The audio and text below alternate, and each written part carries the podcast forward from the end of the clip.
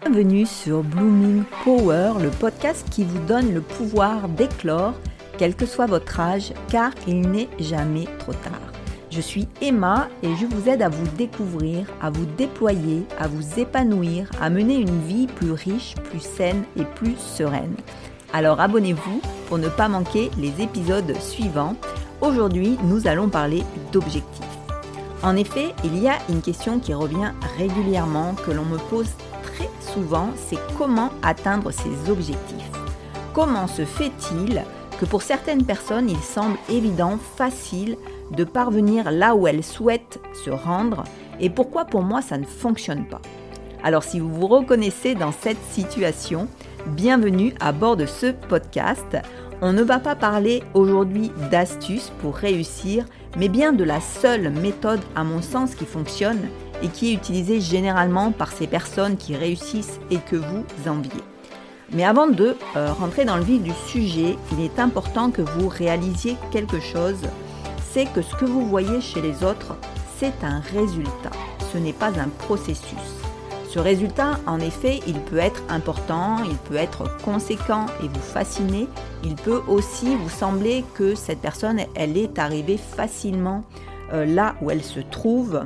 Mais ce que vous ne voyez, ce n'est que des impressions. En fait, vous ne voyez pas le processus, le chemin que cette personne elle a accompli pour en arriver là et comment elle a fait. Et c'est justement tout l'objet de ce podcast, de vous donner les clés pour que vous aussi, vous soyez en mesure de euh, réaliser vos objectifs. Pour éclore, il faut découvrir qui l'on est, euh, quelle est sa voie, sa mission. Pour fleurir ensuite, il va falloir suivre cette voie et pour cela, il faut parvenir à réaliser ses objectifs. Alors peut-être que vous avez des projets qui sont importants pour vous, des objectifs que vous rêvez d'atteindre et régulièrement vous rassemblez toutes vos forces pour vous y mettre. Et les premiers jours, c'est toujours parfait, tout va bien. Et puis rapidement, votre motivation fond comme un mico au soleil et vous préférez votre douillet canapé aux rudes exigences qu'exigent de vous ces projets ou ces objectifs.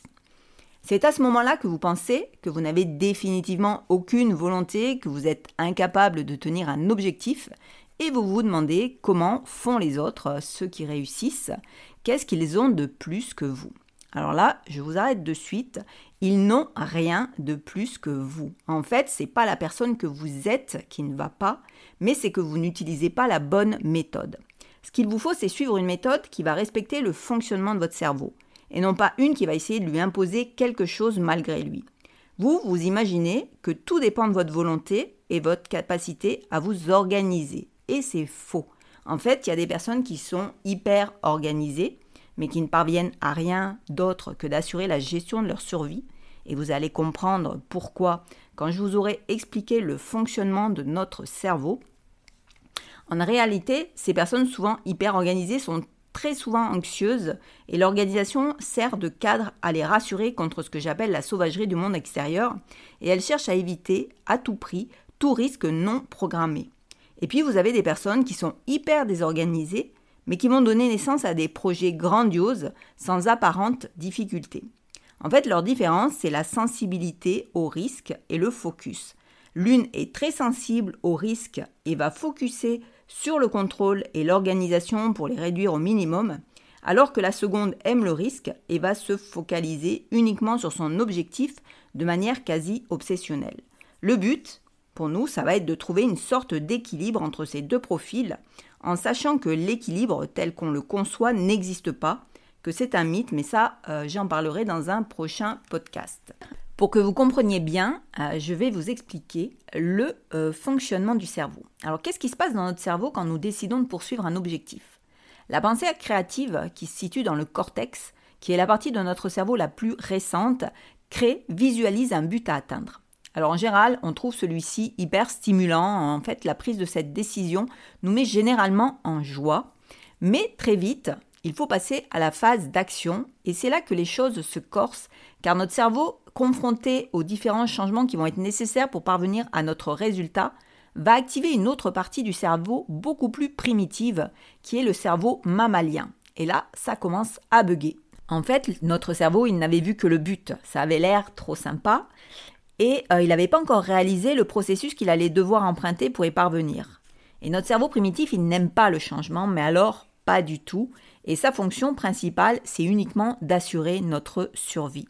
Dans ce cerveau primitif, il y a l'amygdale, qui assure la fonction de fusible.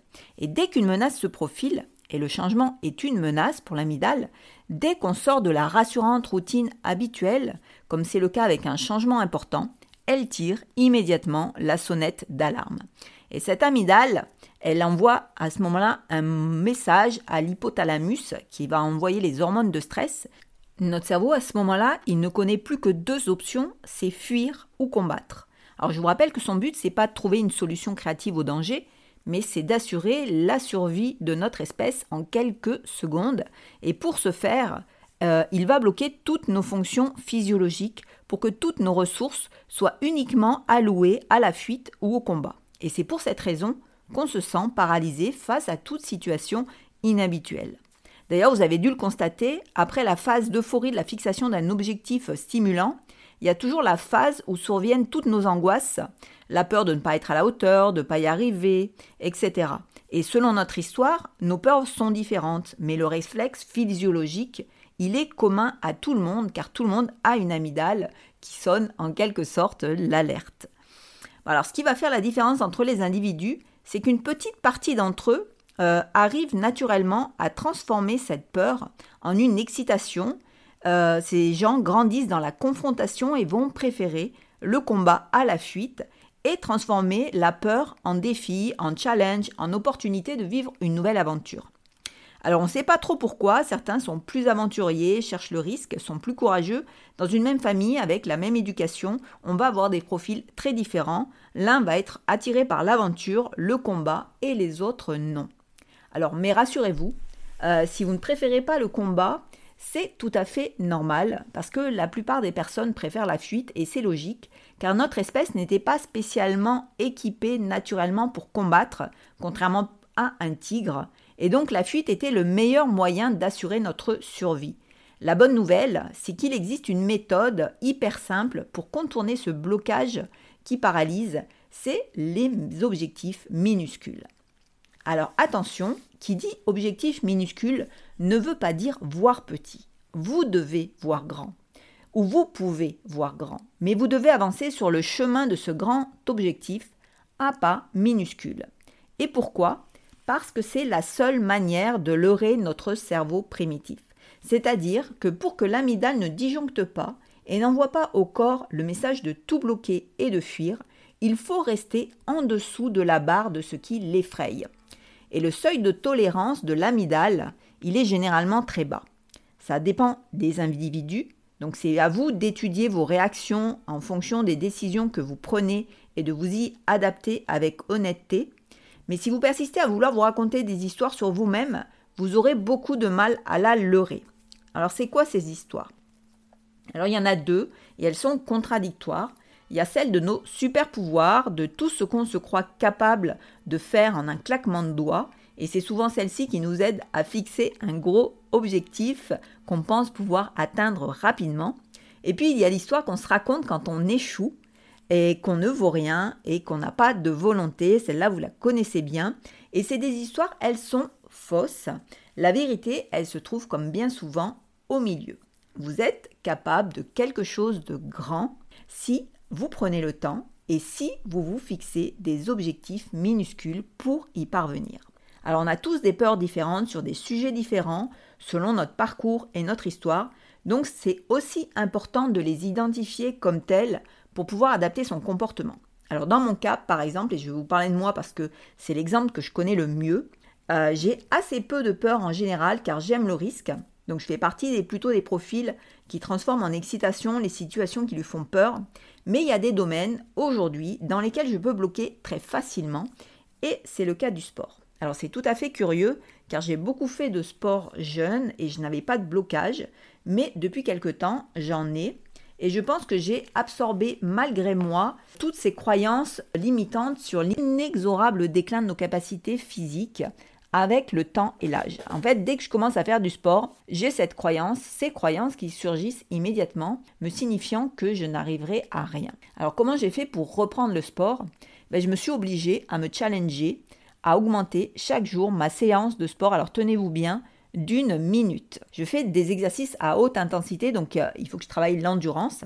Et je suis partie de très bas, euh, de 5 minutes. C'était le but d'arriver de 5 minutes à 25 minutes par jour. Et pour ça, il m'a fallu un mois et je n'ai eu aucun blocage. Alors lorsque j'ai tenté à plusieurs reprises de faire directement les séances de 25 minutes, j'ai toujours abandonné au bout de 2-3 jours parce qu'en fait c'était trop me demander. Alors j'ai un exemple très parlant qui m'a beaucoup aidé et que je vais vous partager. C'est l'histoire d'une femme qui voulait arrêter de sucrer son café quotidien et donc elle avait décidé de s'accorder une cuillère à café de sucre en poudre alors dedans, elle avait compté, il y avait X grains, et chaque jour, elle retirait un grain de sucre jusqu'au jour où elle a fini par ne plus le sucrer du tout. Alors j'imagine la patience que demande un tel challenge. Et cette idée de patience, elle est inhérente à la réussite. Il faut être prêt à mettre le temps nécessaire à la réalisation d'un projet. Alors cela suppose que vous allez clarifier votre rapport au temps.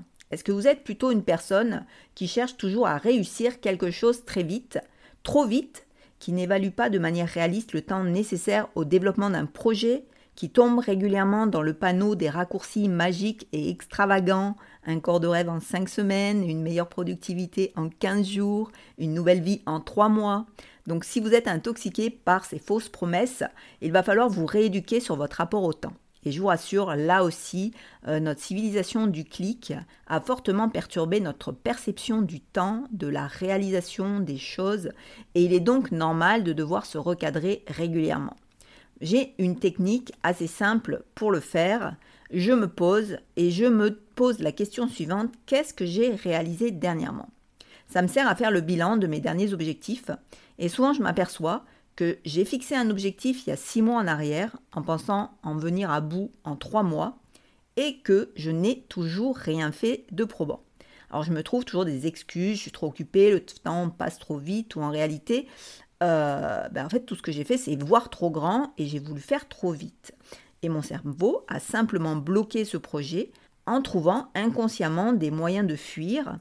Et je réalise alors que si j'avais fixé des objectifs minuscules journaliers, non seulement j'aurais atteint l'objectif, mais j'aurais pu en commencer un autre. Et mon mauvais rapport au temps m'a souvent euh, empêché d'atteindre mon objectif, mais en plus, dans ce cas-là, par exemple, il m'a fait perdre six mois. C'est de cette manière que j'ai perdu des années à essayer de reprendre le sport sans jamais y arriver. Et donc, je vous explique pas euh, les ravages sur l'estime de soi fois qu'on abandonne de cette manière un projet. Donc désormais, je refuse de me laisser duper et de vivre avec cette pression perverse du temps. Un objectif ou un projet doit être envisagé sur un an, cinq ans ou plus. Abandonnez le court terme. Faites-en une règle, c'est vraiment important. Et là euh, où les objectifs minuscules révèlent encore davantage leur puissance, c'est que vous allez rapidement vous apercevoir qu'ils sont indolores. Forcément, hein, c'était le but euh, de ne pas réveiller l'amidale. Donc vous serez beaucoup plus zen, beaucoup plus épanoui face à vos gros objectifs. Vous pourrez savourer le voyage, c'est quand même le plus important. Et euh, en plus, sachez qu'ils vont s'ajouter les uns aux autres de plus en plus vite. En fait, il y a un effet d'entraînement, de stimulation qui va booster votre morale, votre énergie et vos résultats vous allez faire, vous allez voir des bons de géants. C'est vraiment l'effet magique des objectifs minuscules. Vous allez halluciner. Euh, moi, pour ma part, je n'en reviens toujours pas d'être aussi à l'aise sur mes 25 minutes de hit quotidien, alors qu'un mois auparavant, je me traînais littéralement comme une loque et que ça me semblait insurmontable. Donc d'avoir franchi si facilement ce que je voyais comme une montagne, ça a eu un effet impressionnant sur mon mental et donc je vous encourage à adopter cette méthode immédiatement parce qu'elle va réellement changer votre vie, vous aider à faire éclore et fleurir toutes ces petites graines que vous avez envie de voir euh, pousser. En plus, vous allez vous rendre compte que ça se met en place très facilement et donc n'hésitez pas. En tout cas, j'espère que ce podcast vous a plu et surtout qu'il va vous être utile. N'hésitez pas à le partager si vous pensez qu'il peut aider des personnes autour de vous. Et puis pensez à vous abonner pour ne rien rater et à laisser une appréciation sur iTunes car c'est le plus sûr moyen d'aider ce podcast à éclore lui aussi. Et on se retrouve la semaine prochaine pour un prochain épisode de Blooming Power.